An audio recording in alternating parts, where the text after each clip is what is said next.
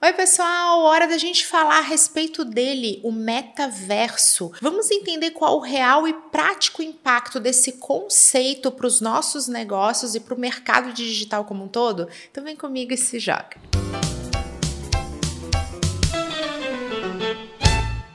O conceito de metaverso vem inspirado no mundo da ficção, mas ele ganhou todos os holofotes e a nossa atenção quando o Facebook Inc., a empresa detentora da rede social Facebook, Instagram e o WhatsApp anunciou a mudança do seu nome, um rebranding, né? Então, um novo nome. Qual vai ser o novo nome? Meta. Por que Meta? Ah, e foi lá, Mark Zuckerberg explicou que ele entende que o futuro dos negócios está no metaverso.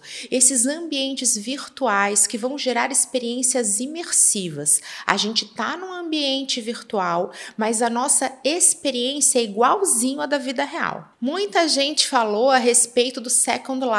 Ah, igual ter um avatar dentro de um jogo. Mas aqui a gente está falando de um conceito mais profundo, justamente porque existe a imersão. Aqui já vale lembrar que a Meta é uma empresa. Assim como outras empresas, ela tem acionistas, objetivos, equipe, investe seus recursos como tempo e dinheiro no desenvolvimento de funcionalidades e faz apostas para que ela possa maximizar o seu lucro, reduzir o risco, tudo aquilo que acontece numa empresa como outra qualquer qualquer. O que que a Meta vislumbra para o futuro? Uma excelente oportunidade de entrar num mercado que ela ainda não possui. A Meta é uma empresa que vende anúncios para anunciantes. O que que significa na prática? Que ela está no mercado de software. A gente não consegue tocar naquilo que a Meta vai vender para os seus clientes, que são os anunciantes, que vai mostrar para nós que somos os usuários. Onde que ela quer chegar? Ela quer chegar num novo mercado, o mercado do hardware, que vão ser os óculos de realidade virtual, vai ser todos aqueles aparatos que a gente vai precisar vestir para ter experiência imersiva, para sentir que a gente está no lugar, como por exemplo uma luva, para a gente poder ter aquela sensação que está tocando,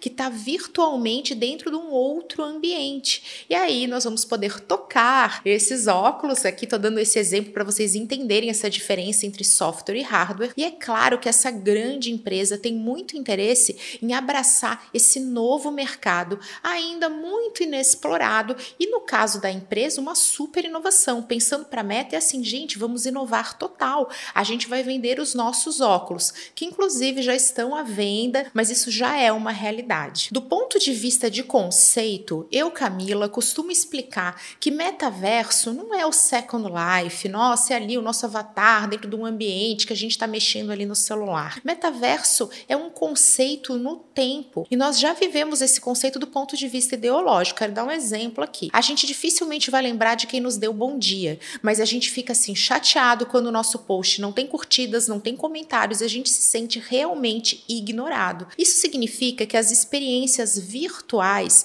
já nos impactam na vida real, aqui naquilo que a gente vive com imersão de uma forma tão igual quanto aquilo que está acontecendo aqui para valer. Um bom dia vai valer menos, ou pelo menos em paridade, com um comentário que alguém deixou para gente lá no Instagram. Trazendo isso de uma forma bem prática, saindo dessa perspectiva do mundo do negócio e também da parte mais ideológica e conceitual do metaverso, está na hora da gente explorar isso do ponto de vista das empresas, das oportunidades do nosso marketing. Já quero aqui falar a respeito de um caso que chamou minha atenção, que foi feito pela pela influenciadora Sabrina Sato, que criou a Satiko. Ela é uma influenciadora virtual que trabalha junto com ela. Você vai falar, ah, legal, Camila, por que, que isso aí chamou tua atenção e você está começando a sua lista de exemplos falando disso? Porque a Sabrina vislumbrou que ela não consegue absorver toda a demanda publicitária que ela recebe. Seja porque ela não tem tempo, seja porque ela não consegue estar em dois lugares ao mesmo tempo, ou então porque ela de repente não vai atender concorrentes, diretos ou indiretos, ou até porque ela não está disposta a fazer algum alguma coisa como, sei lá, fazer um esporte radical. E aí ela tem uma influenciadora que está junto com ela, que é totalmente virtual, que é administrada por ela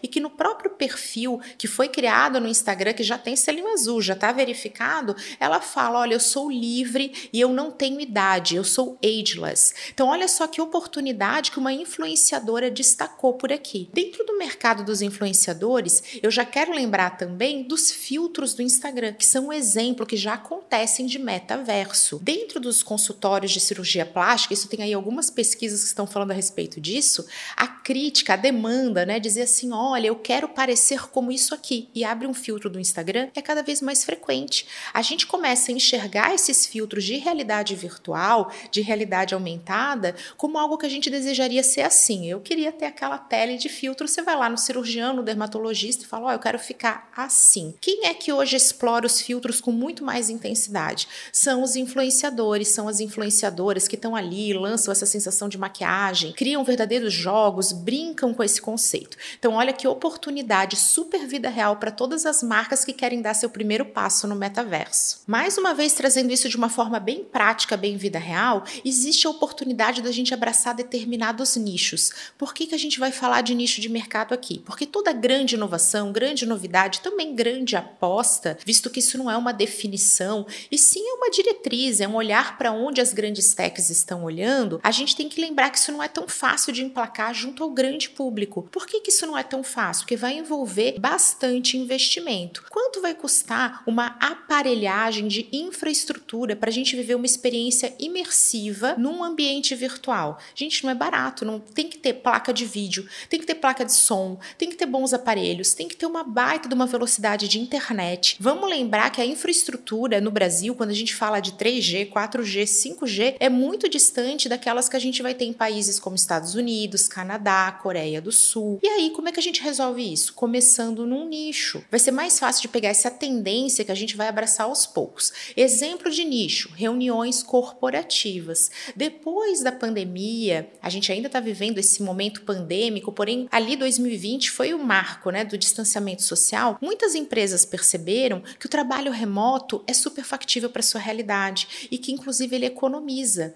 Aquele investimento em viagem, em deslocamento, traz mais qualidade para as pessoas. Porém, todo mundo aqui sabe que você manter a concentração e aquela experiência imersiva de uma reunião online é muito desafiador. E aí vem Microsoft com o seu aplicativo de reuniões online, que é o Teams, e lança o Teams Mesh, que é a possibilidade de você criar o seu avatar e entrar num ambiente que é projetado para ser realmente uma sala de reunião e trazer aquela experiência que a gente tem no ao vivo, porém sem que a gente precise se deslocar, se locomover ou tá todo mundo reunido no mesmo lugar. Facebook também está de olho nesse nicho do mercado corporativo, que é um nicho que vai ter muito mais vontade, muito mais apetite para fazer o investimento, criar essa estrutura, botar a internet internet, botar tudo que tem que fazer para que os seus colaboradores possam usufruir dessas vantagens. Então, olha aí a relação de dores e benefícios muito mais delimitada. Um outro nicho que já está abraçando toda essa vertente é o nicho dos games. A gente tem aí o exemplo do show do rapper Travis Scott que rolou dentro do Fortnite, dentro desse jogo, trazendo aí um conteúdo inédito, um lançamento de uma série de músicas feito dentro de um jogo. Isso já aconteceu, isso já é realidade. Só que o mercado de de games, ele também tem essa mesma disposição por essas experiências mais imersivas.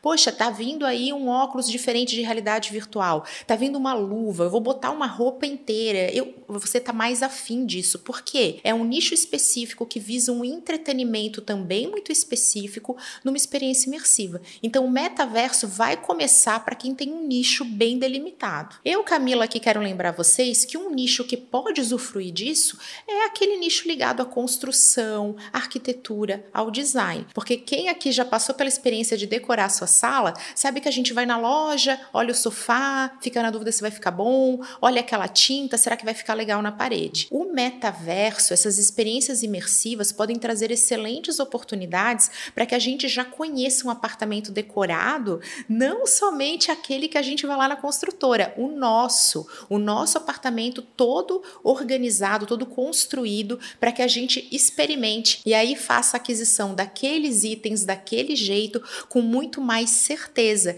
E é claro que aí tem uma excelente oportunidade para esse nicho. Quem também está de olho no metaverso são as marcas de luxo. A Gucci já disponibiliza o seu tênis, é o seu tênis mais barato, aí estamos falando de 25 euros, para que você possa utilizar dentro de jogos, também nas redes sociais. É aquele desejo que a gente tem de se diferenciar. E é por isso que as marcas marcas vão apostar nesse tipo de experiência. Gente, na hora de falar de metaverso, não poderia deixar de comentar com vocês a respeito de como vai funcionar as regras, a regulamentação, conforme essa tecnologia for sendo cada vez mais utilizada. Isso vai começar com nicho, mas a gente tem todo um movimento de mercado das grandes techs buscando e até o nosso desejo como consumidor. E aí ficam aquelas dúvidas que a gente, como sociedade, vai ter que delimitar algumas regras. E aí, quem vai ser dono do metaverso? São as empresas? São as prefeituras? Vai ter IPTU no metaverso? Estou aqui super extrapolando, mas para a gente também ter isso em mente, já que os negócios fazem parte da nossa vida, mas eles não podem determinar todas as regras que a gente, como cidadão, vai ter em qualquer ambiente, seja ele virtual ou real. Para fechar esse conteúdo, vou deixar aqui uma pergunta para vocês que eu mesma de vez em quando fico me fazendo. Percebo que essa mistura do ambiente online, o celular que está o tempo todo na nossa mão, junto com a vida presencial, tudo que a gente tem que viver aqui de experiência, tende a aumentar a nossa ansiedade. A gente começa a querer checar o celular o tempo todo, não consegue se desconectar, se vê ali uma mensagem, fica naquela curiosidade, aquela urgência mesmo, que eu inclusive discuti com vocês num vídeo sobre aquele documentário Dilema das Redes. Fico pensativa se um mundo em metaverso não seria uma maneira da gente meio que delimitar melhor tudo isso. Ó, agora eu tô no metaverso, então eu vou focar nisso. Gente, agora eu quero viver a vida real. Aí a gente se desconecta completamente e conseguiria trazer, pelo menos virtualmente, no conceito, na ideologia, uma separação. Que parece que para mim, Camila, tô aqui pensando sem muitas opiniões super formadas, mas trazendo a discussão para vocês, seria aí uma coisa interessante para a gente pensar, já que tá convivendo aí nos dois, no online na palma da mão e na vida real, parece que só tá fazendo aumentar essa sensação de não tenho tempo, não dou conta, não vou conseguir fazer, o excesso de comparação e tudo aquilo que é discutido nesse vídeo, que também tá em podcast que eu faço convite para que vocês consumam. Espero que vocês tenham gostado desse conteúdo. Contem para mim suas opiniões, dúvidas e percepções a respeito desse tema que eu adoro conversar com vocês. Um super beijo, até a próxima!